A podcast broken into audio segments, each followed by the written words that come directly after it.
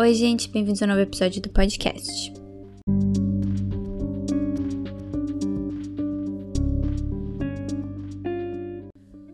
No episódio de hoje vamos falar sobre um dos filmes que eu estava mais ansiosa para assistir, Candyman. É um reboot de um filme dos anos 90 com o mesmo nome. Entretanto, os criadores do projeto fizeram algumas adaptações na história e no cenário para questões contemporâneas, dando uma nova cara para a narrativa. Como sempre, tentarei não falar nenhum spoiler do filme. Eu gostei muito do filme, Jordan Peele é um dos produtores executivos e qualquer coisa que tenha o nome dele eu corro para assistir. Esse não foi diferente. É o primeiro filme da diretora Nia da Costa ela foi a primeira mulher negra diretora a ter um filme no topo do box office dos Estados Unidos no fim de semana de estreia. O filme conta a história da lenda de Candyman, um fantasma de um escravo que aparece e mata todos os que convocam chamando seu nome cinco vezes.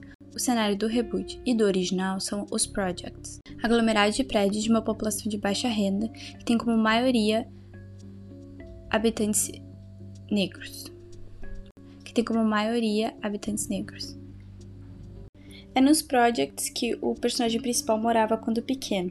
Já mais velho, ele se torna um pintor e acaba ficando obcecado com a lenda de Candyman. Ele faz uma exposição de arte que o traz de volta.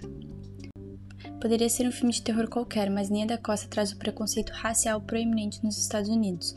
Vai além da triste história de origem de, do Candyman, mas também com um elenco quase inteiramente negro, ela debate algumas questões raciais com os personagens também. Isso é uma característica do terror contemporâneo, delatar problemas atuais. Isso ocorre principalmente com racismo, tendo sido criado nos últimos anos quase uma subcategoria do terror que tem relação direta com esse problema.